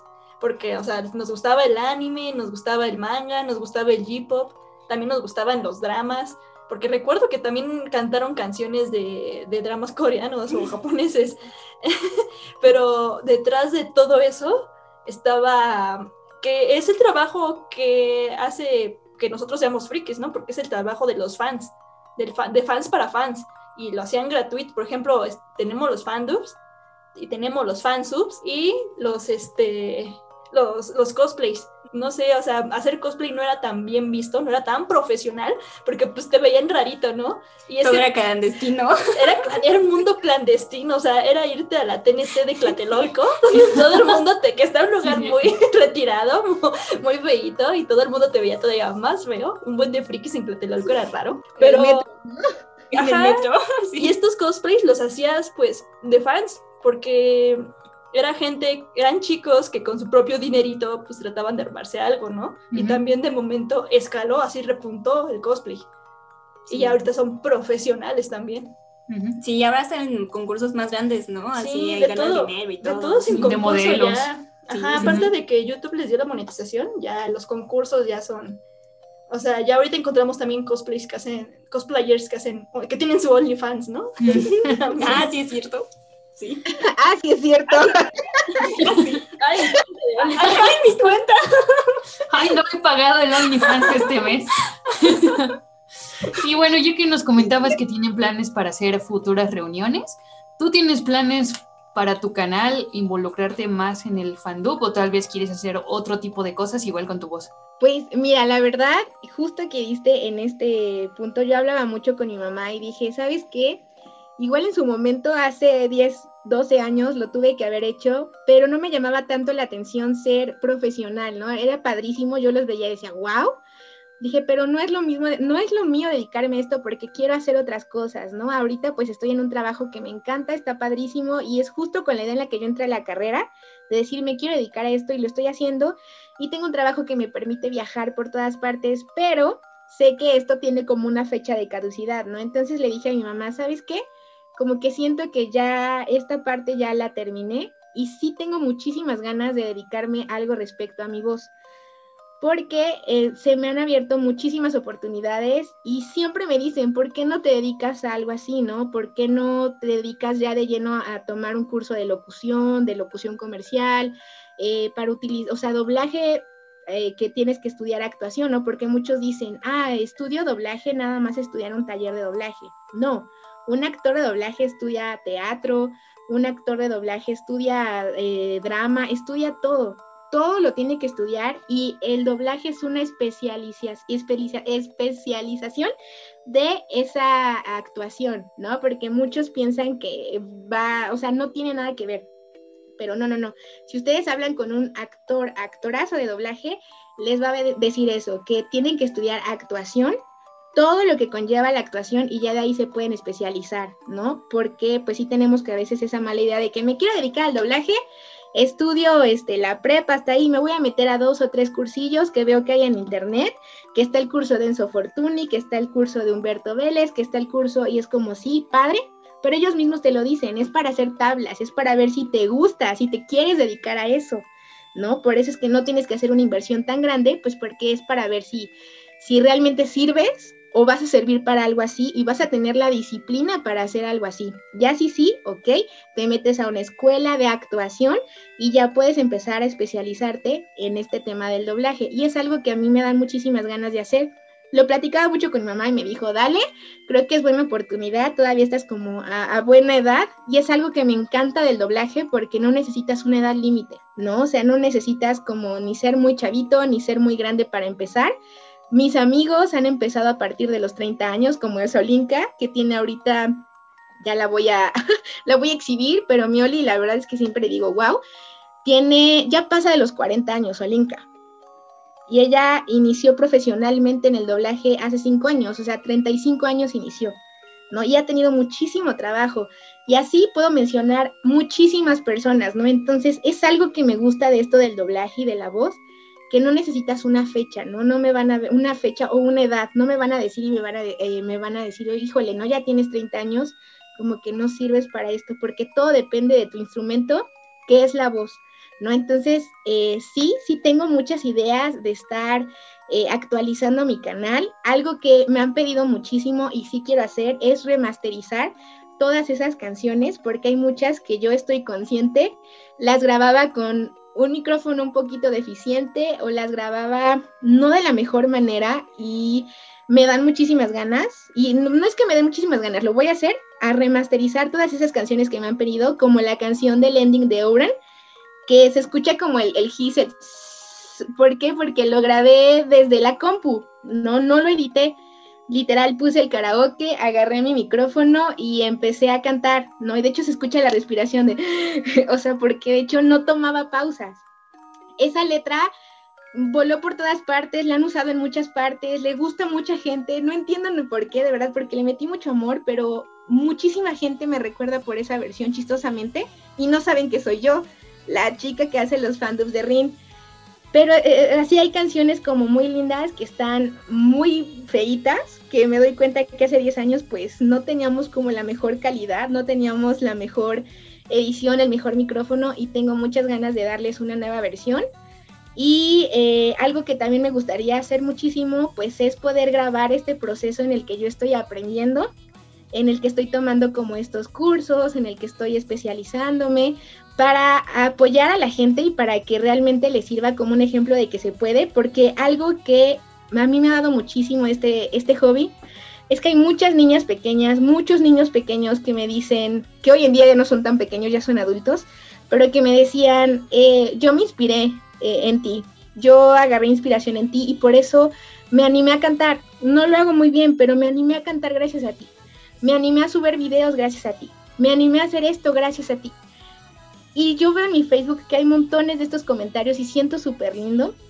Entonces, pues siento que es como mi deber enseñarles y mostrarles como ese camino para que lo puedan hacer, porque de esas personitas que empezaron con un yo te admiraba, pues es gente que ahorita ya tiene el doble o el triple de suscriptores que yo y que le echaron muchísimas ganas y que empezaron sin saber y a lo mejor tú les tendiste la mano en ese momento, les dijiste cómo editar, les dijiste qué micrófono podían utilizar, les explicaste, les dabas tips, les enseñabas todo lo que tú podías y de verdad es súper lindo ver que esa gente te superó y que hoy en día es, es gente súper talentosa y que van para arriba, para arriba y para arriba, ¿no? Entonces me gustaría muchísimo enseñarles ese proceso y pues ya desempolvar el, el, canal. Tengo más de 90 videos, pero pues la verdad esos 90 videos son de hace 10 años, porque no puedo decir que ahorita lo actualicé, ¿no? Voy subiendo fandoms como cada 3 años, yo creo, por el tiempo, ¿no? Justo como decía Majo, pues ya la vida adulta, hashtag triste, pues ya no nos deja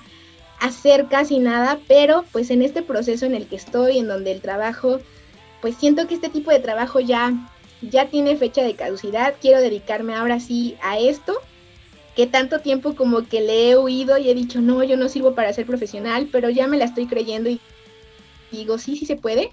Y tengo el ejemplo de todos mis amigos que admiro montones, tengo el ejemplo de toda la gente que pues alcance ese sueño, ¿no? Después de 30 años, 40 años, no importa la edad, sino simplemente hacer lo que te gusta.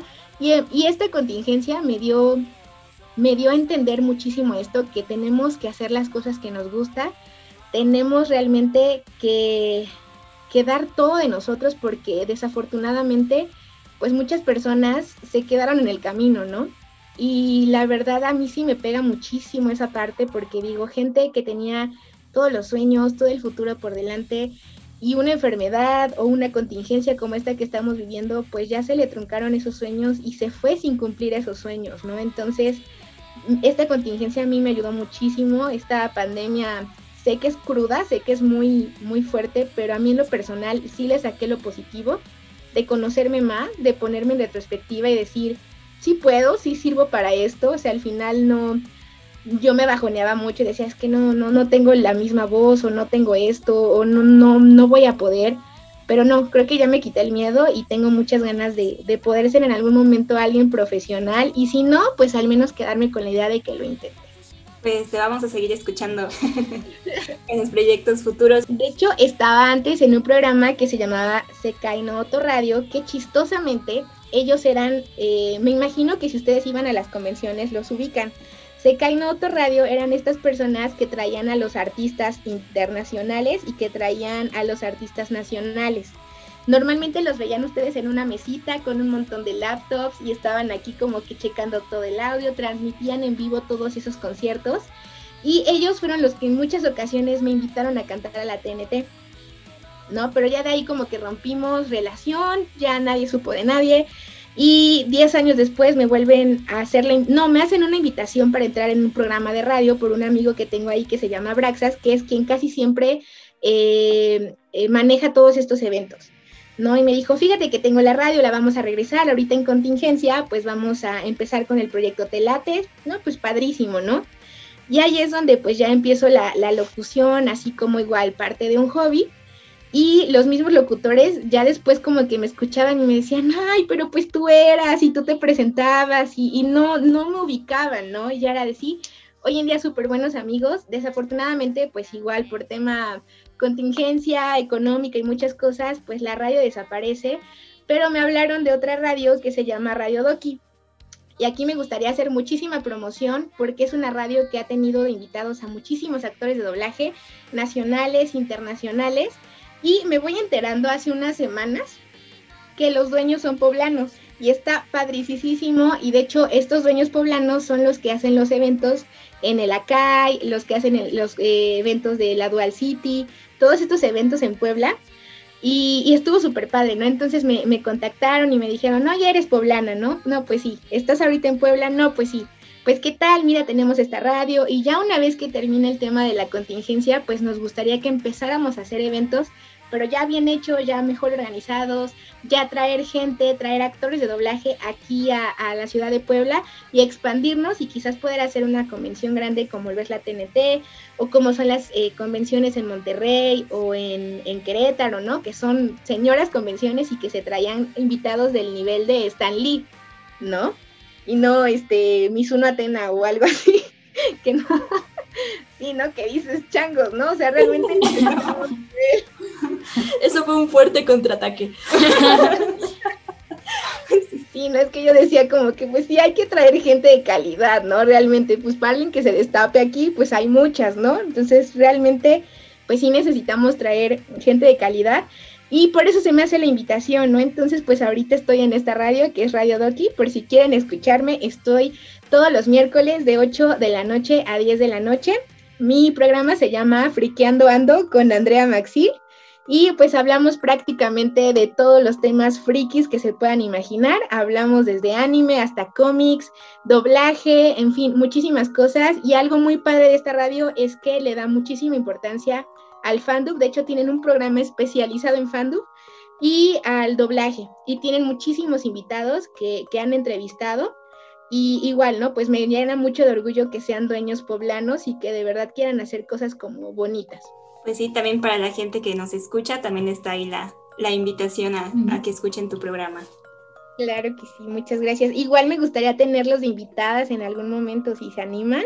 Yo encantadísima. Ahora robármelas yo a ustedes como invitada. Claro que sí, con mucho gusto. Hacemos la colaboración 2.0. Pues Andy, muchísimas gracias por haber acertado la invitación a este podcast. Y repite tus redes sociales para la gente que quiera seguirte, para, que quiera, para la gente que no conozca todavía tu trabajo y quiera conocerte. No me pregunten por qué, porque luego me dicen, ¿por qué el nombre de YouTube es una larguísima historia y muy chistosa? Pero mi canal de YouTube es NEA 90 60 90, ¿va? NEA 90 60 90. O si no me, no me encuentran así, y solamente en YouTube pueden buscarme como Andrea Maxi o Rin Latina y ahí salen todos mis videos, ¿vale? Eh, igual ahorita pues estoy tratando de eh, subir algunas cositas y para las personitas que igual me quieran contactar por medio del Facebook, que igual repito, pues siempre soy muy abierta a tener comunicación, es, me encuentran como Andrea Maxil. Y en Instagram igual como Andrea Maxil. Digo, es lo bueno de tener un apellido como tan raro, que no, no hay como confusión, ¿vale? Pero pues muchísimas gracias a ustedes, chicas. La verdad me la pasé súper bien. Me hicieron aquí recordar los momentos de antaño. Ya me hicieron sentir súper vieja. pero súper emocionada de verdad y les agradezco mucho, mucho. Estuvo muy, muy, muy padre y es súper bonito conocerlas después de, de tantos años que siento súper lindo, dicen seguir este trabajo o que vieron las cosas de la misma manera en la que yo y pues ahorita ya adultas, ya 10 años después, y recordándolo ya como vivencias del pasado, pues está súper bonito. No, hombre, en este programa no le tememos al tercer piso y por eso también aceptamos que, que somos frikis desde hace mucho tiempo. Y, que más de yo creo que 20 años siendo oficialmente frikis. Y que crecimos con tu trabajo, crecimos junto contigo. Ya saben, este podcast lo pueden encontrar a través de Spotify, de YouTube, de Deezer y de otras plataformas de audio. También estamos en Instagram, en Facebook, en Twitter y con la chaviza en TikTok. Estamos como ya métete Kudasai, el podcast, así nos pueden encontrar. Y bueno, Andy, otra vez agradecerte por haber estado aquí. Y recuerden que tienen que escuchar ya métete Kudasai ahora mismo, o si no, que le corten la cabeza. Ay, Dios, nunca había fangirleado en vivo tanto. tan fuerte, nunca habíamos fangirleado tan fuerte. Ya métete Kudasai. El viaje al mundo otaku ha terminado. Ya puedes volver con tu waifu 2D y tus mangas cochinotes. Síguenos en Facebook, Twitter e Instagram. Esto fue Un podcast de frikis tercermundistas para frikis con clase. The I didn't realize you liked me that way deal. Because it's one thing to receive McDonald's, but an entirely other thing to know that they woke up early to face the world and bring you McDonald's breakfast still hot in the bag. Appreciate you. There's a deal for every morning. Now grab two loaded sausage burritos for only three bucks. Prices and participation may vary. Single item at regular price cannot be combined with any other offer or combo meal. Ba-da-ba-ba-ba